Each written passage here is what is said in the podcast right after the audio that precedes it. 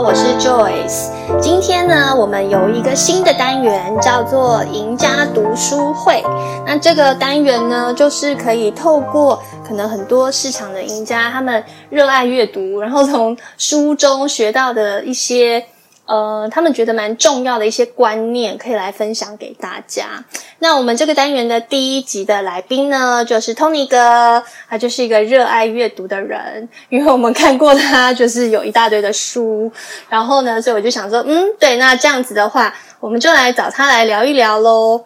那我们这一集呢，预计要聊的书是什么书呢？它叫做《作手独自徘徊》。天堂与地狱，一个操盘手的告白。那这本书的作者叫做寿江。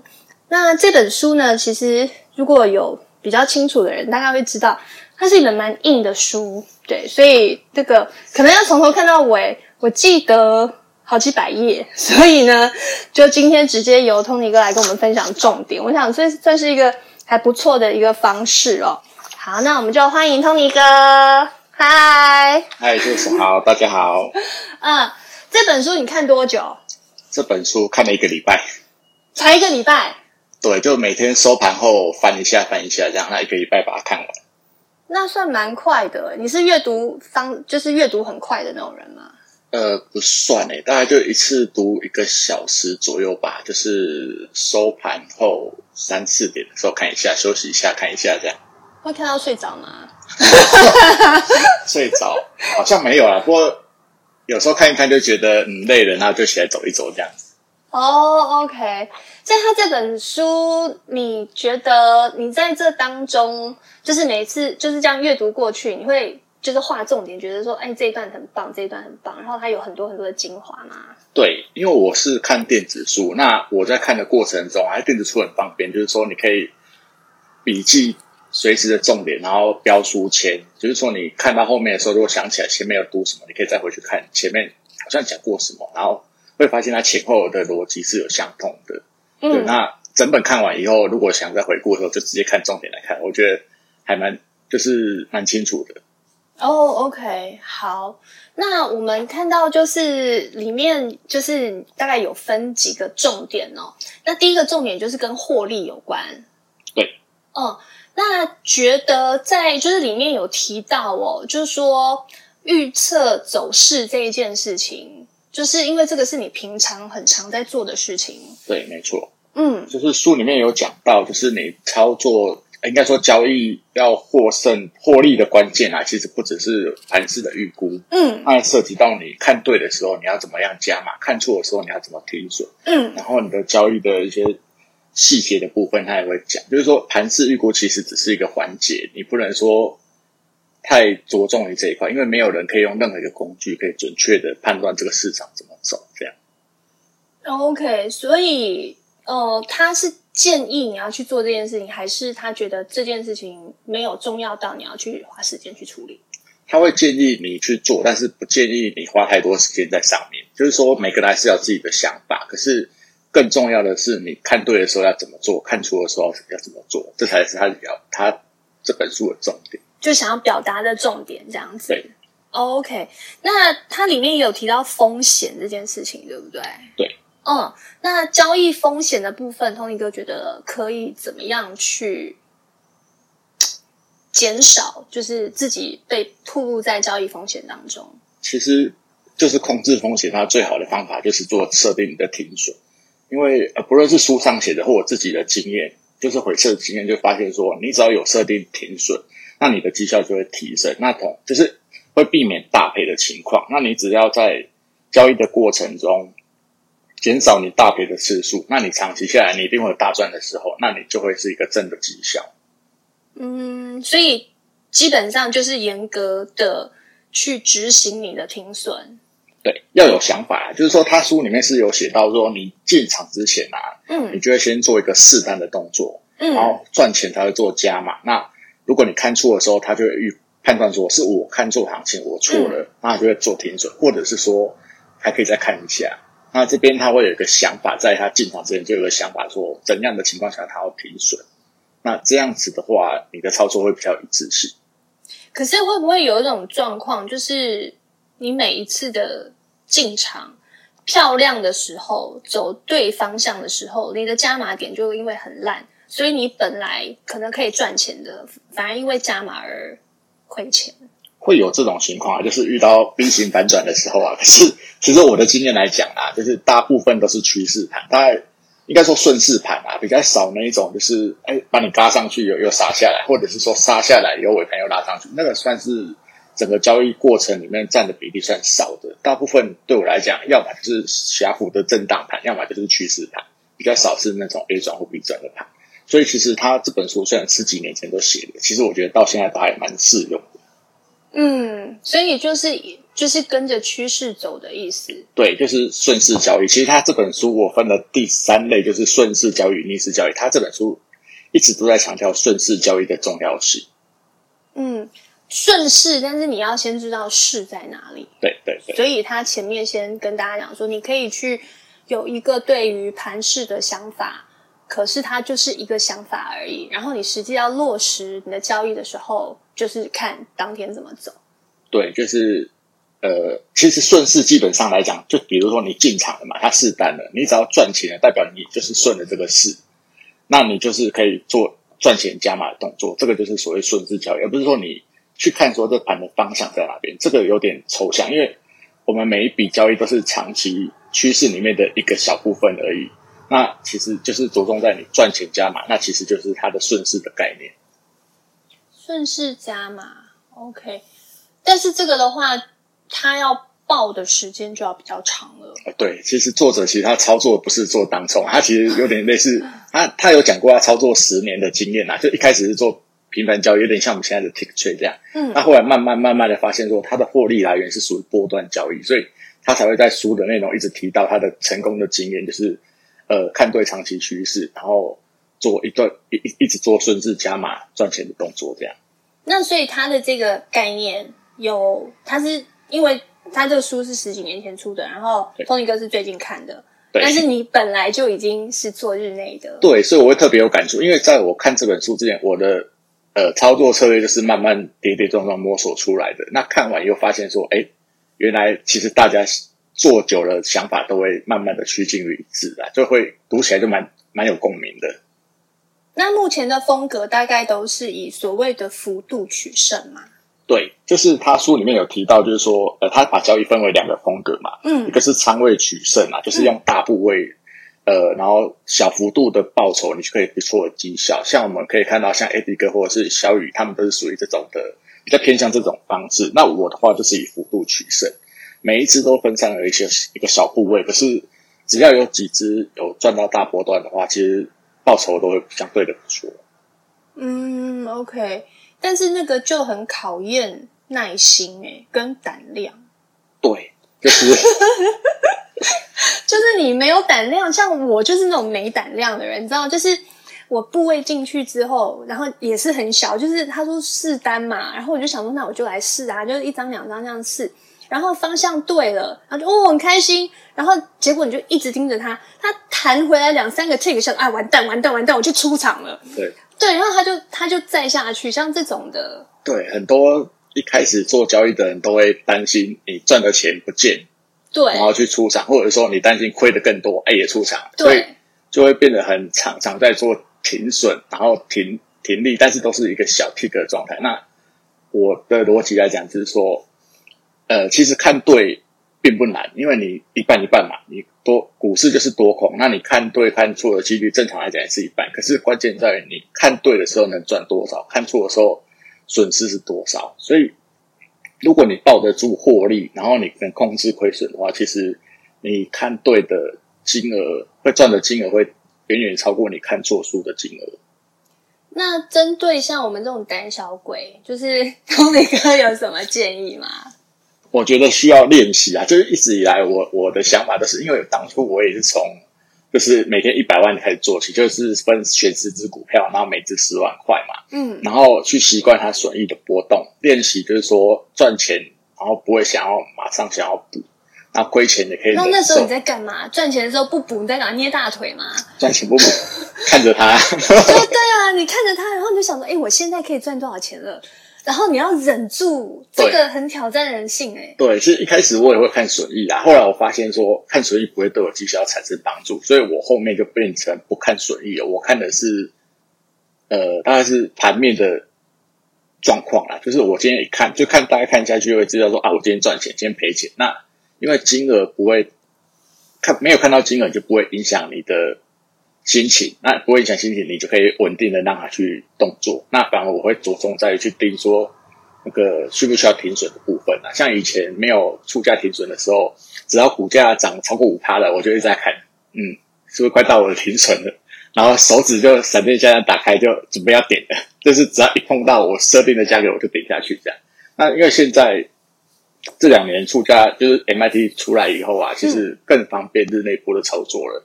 我只要开盘部位部位设定好以后，我就是设定好预设的呃停损的单位的价格，那剩下就是看行情要怎么给我这样子。嗯，OK，那你本来就是在进呃在做这件事情的时候，因为它的波动比较大，你会自己有一个预期，想说好，假设今天的的趋势不如我预期，我了不起赔多少钱？用这样的心情，然后比较敢放吗？对呃，我盘前就会设定好我的部位大小。那盘势我会有一些数据去辅佐看，就是说第一个部分判断行情嘛。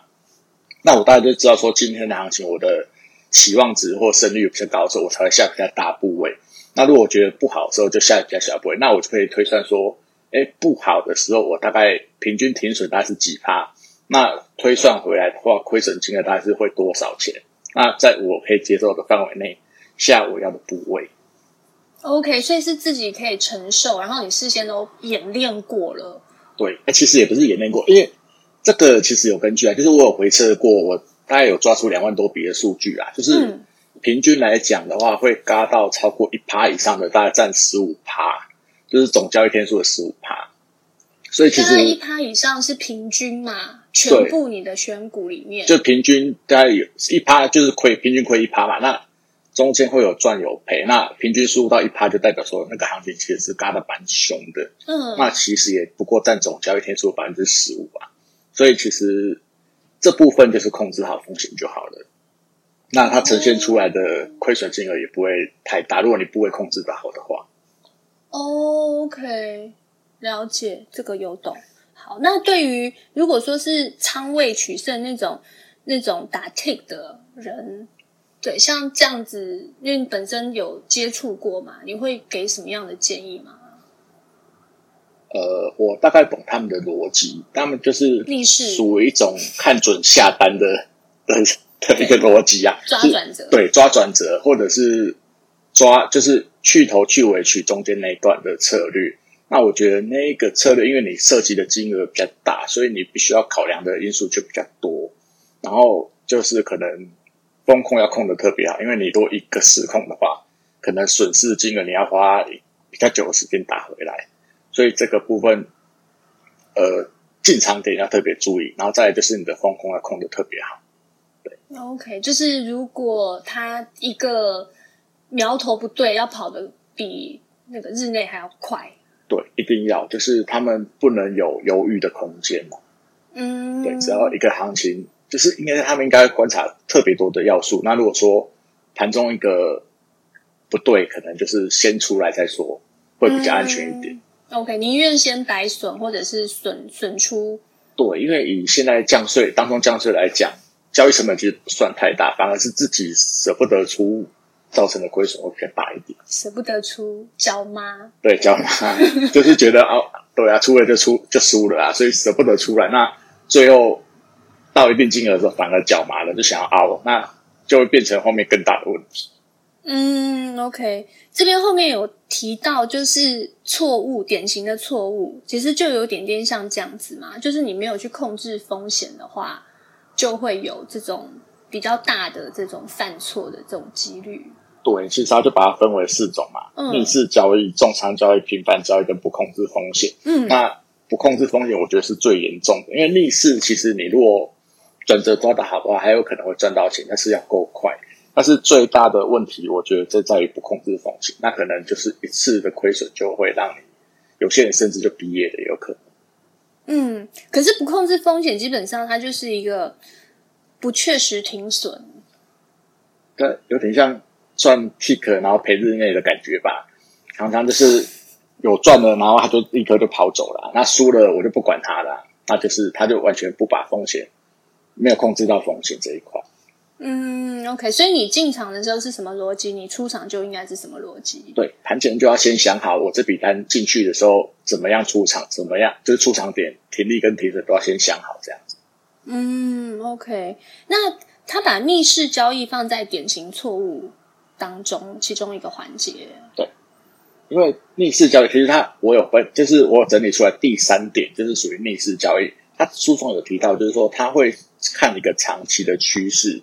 如果说呃长期趋势是下跌的，那中间过程假如有反弹，他只要看弹幅没有超过前高，或者说他判断的一个指压力的区间的话，他都会认为说这个趋势是长期下跌，那他就会在反弹的过程中去放空。嗯，对，那有点像我的日内，就是我抓的放加码放空点，也是在于这只股票它当天呃顺势走下去，那我预判行情可能会比较大的时候，我会在它反弹的时候一路去做加空。那这样，如果我看对的话，我一笔单可能就会赚蛮多的。嗯，对，那就是有点像这种概念。那如果说你在长期趋势里面是走空的，那它一反弹下来，你又去追多，那很有可能你一追进去就马上又杀下去，那就是属于逆势交易中会产生亏损的原因。OK，因为抓转折的人啊，最热爱像我本人，就是就譬如说。那个往上突然急拉，然后就觉得他就带量急拉，就是要摔了，然后我们就冲进去，结果对，结果他摔两个 tick，然后又上去，所以我就很常出现那个，哎，我觉得我有赚，但我没跑，但是从头到尾他的逻辑根本就错的嘛，因为我去抓了一个逆势，就是逆他的趋势的这个对方向。新手最容易犯的错误大概就是这样，就是他会喜欢去摸头抄底。看到爆量，然后就觉得要转折了，然后就会继续摸头抄底，然后发现说，哎，抓对了，可是回到你成本，就是你会去算你的交易成本嘛？哎，到了以后开始算你获利，怎么发现每次都到你快获利的时候就停了，就没有再继续跑，然后又往上嘎上去，对，放空就往上嘎，然后抄底的话就往下继续杀，所以它就是违了一个，它就是违反逆势交易的，就是变成逆势交易了。嗯。对吧，就是一个违反顺势的概念。对，因为你不会知道说它转折会转几次。它如果一个长期趋势的话，它常常就是涨一段回一段，涨一段回来。可是它涨的幅度会大于回的幅度，所以你只要抓的点不好的话，很容易还没有出场就又被嘎了一段上去。对对，所以逆势交易是最比较危险的地方是在这边。嗯，OK，那重仓交易它会是什么样的问题？重仓交易就是。前面有提到的嘛，你很容易脚麻。你如果说你的部位小，金额小，因为重仓是针对个人的相对性啊。你如果资本五十万的人，你一天就下一千万，那个输赢可能就二三十万的人，你可能输二十万你就会胆怯，舍不得停损，或者是怕，就是会比较多，呃，精神上面承受的风险会比较大一点，可能忍受不了，然后就会错误的判断。所以他在书中也建议大家，就是说，呃，他是觉得逆势交易的风险比重仓来的大，可是他也觉得说不要去太过度自信，然后就是重仓交易。他会建议就是说，赚钱就是试单赚钱加码，赚钱加码，然后报波段，这样才是最最好的策略。所以就是慢慢进，慢慢进。对，赚钱慢慢进，慢慢进，赚钱再加再加，然后只要一亏就减少减少减少。那只要对了一次就会赚很多。那错的时候，因为你是慢慢减少，你的风险就相对小。那他不是，他就不建议是那种你很有信心就一次下去的那一种。对，那前面有讲就是说，他因为你重仓就是必须要考量因素很多，而且很很风控要控得很好。那一般人往往没有那么强，就是这些这个需要练过啦。我看到很多高手也是这样赚，可是我也看过很多人是这样就毕业了。那这个这个重仓真的是蛮考验人性的。重仓应该有一部分在指说，我今天譬如说我先赔了，呃，随便说赔了三万块，然后之后他想我一定要把这三万块赔回来，然后我就更就是压更大哦，是有点这种这种意思吗？是类似，但是这个又跟他的重仓有点区别。嗯，就是你说的这个，可能就是属于那种赌徒心态的啦，就是我今天要把它赔回来这样、嗯。对，我今天一定要把它赔回来。那那个就是变得说输钱的时候急急了起来的，可是这个这个也是不好的心态啦。不过书中提到的就是说，他可能觉得重仓就是会让你损益波动比较大，那是比较不建议重重仓交易。OK，那频繁交易基本上我们大概知道嘛，就是一直打，一直打，一直一直损，一直损，一直损。就是就是停损停利抓太近了啦，你可能一下进一下出，然后你就是交易成本会扣很多，可能你做了很多赚的很少，嗯，然后就最后加起来是没赚钱的，所以还是觉得他就是因为他一直强调就是长期交易的概念，嗯，所以他就很不希望大家是频繁交易，所以才会说就是不要去做很短线的交易这样。OK，这个就跟 Tony 的交易其实有点像嘛，对，就是不平凡，但是你就是每天抓好那几只，然后看好，然后对，对下下下好离场，而、啊、不是离场，下好离手，对，下好离手就是看看准了一个点就进去了，然后就是、嗯、反正就设好停损停利，然后就是看行情能给多少钱这样。OK，那后面还有提到就是。所谓错误的态度，我们刚刚其实有提到哦，就是有关情绪支配这件事情。情绪支配理性这边有五个，就是一个就是缺乏一致性，然后情绪支配理性，然后赚一点小钱就自己很得意，亏一点钱就一直呱呱叫，然后该停损不停损。但是这五个主要的，对，嗯，那缺乏一致性哦，这个我有一点疑惑，就是。很多人会今天我做这件事情，然后我检讨，然后结果明天的盘势刚好其实是符合我第一天的方式，可是我第二天因为我检讨完了之后我改变它，然后我又赔钱，然后第三天应该是指这这件事情，对不对？交易的一致性，我觉得它比较有点像提到，就是说你可能原本预计进去的时候到多少点位你要。呃，赚多少的时候你要加码，然后赔多少你要出场。那它的一致性可能就是说，你到了以后你又没有出去，你又会再找新的理由说服自己或什么的话，就是前后变来变去这样子，OK，就没有的一致性。或者是说，你看到涨了你就看涨，看到跌就跌，那你都没有你一个长期的看法，就是常常变来变去的话，那就缺乏你的交易的一致性。OK，它的一致性应该是策略上面，就是对对对，想呃交易的一致性就是你前后。会有一定既定的模式，而不是说看到盘怎么变，嗯、你就突然怎么变这样子。嗯，OK，所以就是经常在，就是今天我决定拉平盘停损，结果后来结果它又掉下去，你想说好，那我压下面的支撑，然后结果它又掉下去，然后你又就就之类的嘛。对，就会一直调整。那其实我觉得还是维持你最原本的设定就好了。嗯，该停就停。对，对，对，然后情绪支配理性，就我们刚刚提到的嘛，应该还有包括那种什么老娘不爽单啊、林北不爽单啊这一类的。对，情绪支配理性就有点像包不住的那种感觉。你跌下去，你放空空单跌下去的时候，你就会很怕说少赚，然后你的情绪就会支配理性，叫你赶快补，赶快补。或者说你放空的时候一路嘎上去，你又怕多赔，然后叫你赶快补，赶快补。可是实际上。它都没有超过你原本设定停损停利的范围，那其实这个时候我们只要理性的看待它的走势，然后等待出场点就好了。所以事先设定好，OK，因为这个可能是我平常比较大的问题，我只要看到一点点风吹草动，我就会很想出场。对，Tick 都是这样啊。对，就是不管是赚钱还是赔钱，我就是看到什么不对劲，我就会很想走。看到期货拉一下，你就觉得啊，空单危险的这样。对。或者是说看到做航运，看到望海动一下，就就赶那赶快看一下自己手上部位有没有动这样。哦、对，那这是短线交易很容易，就是有的心理情绪啦。那对我来讲，我比较不会去因为说个股的某几只个股的波动，然后就影响我的判断这样。OK，你就你就是继续老神在在的放着。对，我会因为我有数据参考，我会看一下说现在的数据的变动有没有让我的盘势预估。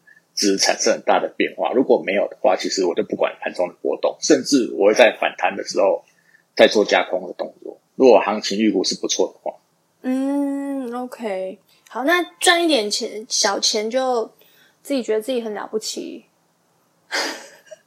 这种人很容易赔大钱？好像有点人性啊。我也看过一些人，他就赚了一些钱以后，就觉得自己了不起了。嗯，对。那其实我们长期来看，其实呃，赚赔都是很正常的一件事情啊。所以我们就是平常心看待，就是不要说赚了点钱或赔了点钱，然后心情起伏就很大。嗯，然后比较理性一点看待损益波动这样。OK，还是说心里面其实就已经有一个范围了？我今天赚这么多钱，其实也还没有，就是到我你知道，就是什么突然间一天什么一百万、两百万什么那种，就是你的你的 range 把它已经设定好了，让你达标就是很高兴，那没达标就是在努力，大概就要让自己的心态去做一个比较稳定的目标设定，或者比较合理的目标设定。对，就是可以开心啊，然后亏钱的时候小小难过一下。可是我觉得重点还是看在于你怎么看待交易这件事情，而不是因为你的损益金额，然后变得让你整个人产生了不一样的变化。OK，那你会怎么看待交易这件事情？我会看待交，你说哪部分？就是你刚刚提到，就是就是赚钱赔钱，就是轻松看待。那这个要怎么轻松看待？因为它就是钱啊。赚钱，我会觉得是应该的。但是我赚的时候，应该是说，我都会去算。例如我自己的策略好了，我预期期望值是零点六趴，那我就会事先就算好，说我每天下多少部位，那这个月预期的获利金额是多少，其实都是算好的。那每天就是照行情走，所以赚到那个钱，我就觉得是应该的。那当行情短时间超过我的预期，如果说大赚或大赔的时候，我就会反而去看说。哎，这个大赚是不是正常的？那后后面会怎样？那、嗯、如果大赔的时候，我就要安慰自己，就说这只是短期的回撤，后面会回来，就是调整自己的心态，这样短期的获利亏损不会迷失自我啦。应该是这样看。那你的预期，譬如说刚刚提到的零点六趴，这个是从你过去的绩效里面算出来，还是对？这是从过去绩效算的，就是因为我从二零一七年开始会记录我的每一笔交易，嗯，就每一只个股，然后每一天的损益我都会做记录，嗯，那我会去算出呃每天的报酬率，然后再拉每周、每月、每年，嗯、然后去拉一个长期的数据来看。那目前来讲，绩效都蛮稳定的，最近这四年吧，平均大家都在零点六趴左右。OK，那。如果对于他们可能没有这么丰富经验的人，觉得他们要怎么去设定这样子的一个期望值，然后去推算他们每一天下的部位，或者是他们的损益要怎么去设定？如果他们没有过去的经验的话，我觉得如果没有经验的话，其实就是按照自己赚钱的方式走就好了，然后边做的时候边记录自己的损益，因为。说实在，每个人的策略啊，他的那个风暴比不一样。嗯、你可能停损抓一趴，停利抓三趴，嗯，那你的期望值就不会跟我一样。是，你的胜率也不会跟我一样。所以我觉得是记录自己的交易，然后长期再回头检视自己的交易，你就会慢慢看到你的交易模式会产生出怎么样的数据。嗯，对。OK，我会问这个问题，是因为我曾经也去做这样的推算，嗯，然后我去做了一个不合理的的预估，想说。我要赚一趴，然后我以为一趴不是难的，然后后来我那些我那时候就想说，哎，如果我每一天就是一趴，然后我下一百万，我每一天就一万块，哎，我就抱着这样子的梦想，对。对，然后后来我才发现说，第一个是就是呃，这个这个趴数的来源是你的赚钱单跟赔钱单的加总，所以。我的确有，譬如说超过一趴的这种这种单，可是我也有很多的，就是亏钱单。加总之后，我的妈呀，我我自己也有在看零点零一，是零点零一是已经扣完成本 的吧？对，这是还是正的吧？对，那还可以啦。零点零一正常来讲，这个交易大概是会在零点二趴左右啦。就是每个人的交易就是会有赚的跟赔的嘛，对啊，所以也就会。就是我认为才会变成说，我靠大赚来 cover 所有赔的这概念。嗯，那 Tick 来讲，他求的就是高胜率。对，他可能赚钱每一笔都在一趴以内，那赔的也在一趴以内，那就是你胜率够高的话，你就可以 cover 掉你的的亏损的部分。那长期来讲，我看过厉害的高手，大概都是零点二趴左右的的报酬率。嗯，我看到在零点二、零点三。对，因为你随着你的 tick 越频繁的量越大，嗯，那个报酬率就不可能抓太大。甚至他们为了追求量，他们去让利，就是直接用追的去追那个价格，嗯、所以他来回还是会赚到钱，只是说那空间就相对被挤压到了嘛。嗯，所以他们追求就是你 tick 交易的话，追求就是其实是蛮狭幅的报酬。对啊，然后我就所以就不能要求那么高，因为你们想说，哎，我的一趴跟零点零一差了一百倍，我想说道自己在到底在干嘛？抓上波段交易的人，他就不可能是抓零点二趴嘛，所以你操作期间越长的话，你的报酬率说应该是会越好啦。只是说也跟你的资金周转率有关系。为什么当冲这么多人做，就是因为。大家都是没有钱去做当中才做起来的嘛，嗯、所以就就就是为了拼你的资金周转率啊。那波段的话是有资本在做，嗯，对，所以它报酬率就会相对比较好一点。嗯，OK，好，那这个大家其实可以回去去检测。其实那个做交易记录，我想很多人都开始在做，或者已经做很久了。那如果说要看自己的这个呃，这个这个这个算也不算期望值，就是你的获利的这个趴数嘛。那这个是看自己过去的对账单，其实都看得到，上面都会写。那你就可以从这边来去调整。如果你现在还是负的，你至少可以有一个目标追求，变成不要是负的，然后去抓那个你每天可以做的部位，然后你可能赔的钱，就这样去回推回去。对，每天记录自己，然后找出亏损的原因，然后赚钱的原因。那长期下来的话，你就会发现你的数数字会越来越偏向正的，然后甚至会越来越多这样。嗯、那通一哥，你现在还会每天检讨你的交易吗？我只看数字，我现在没有文字的检讨了。就是我会看说，欸、这笔交易亏的原因，然后就是大家看数字，我就知道我哪里错了，就只是这样看而已，就不会像以前一开始我会记录啊输什么，然后赢什么，然后为什么，然后就写得很清楚，然后回头一看。因为我现在都是做统计的方式，所以如果文字我基本上我后面往前看我就懒得看了啦。就我现在记录也不做文字记录，但是一看到数字，大家就知道当时做了什么，所以你就会记在脑海里了，会有印象。对，oh，OK，所以现在已经比较没有那么多的文字了，对，已经没有文字了。OK，了解。OK，那我们这边的最后一点就是该停损不停损哈，其实就是讲到最后还是一样啦，就是停损是最重要的。那你可能有一次的侥幸，譬如说你凹单成功了，可是这种运气赚到了，你都会靠着实力赔回去。对对，所以就是还是要提醒再提醒，就是停损还是王道哦。嗯、好，那我们还有后面其他很精彩的。呃，其他段哦，那我们就会呃在下一集的节目当中再跟继续跟大家来分享这样子。好，那今天我们主要讨论的这个获利的关键就大概到这边告一个段落喽。那记得要持续锁定，然后听我们下一集的这个赢家读书会。谢谢哦。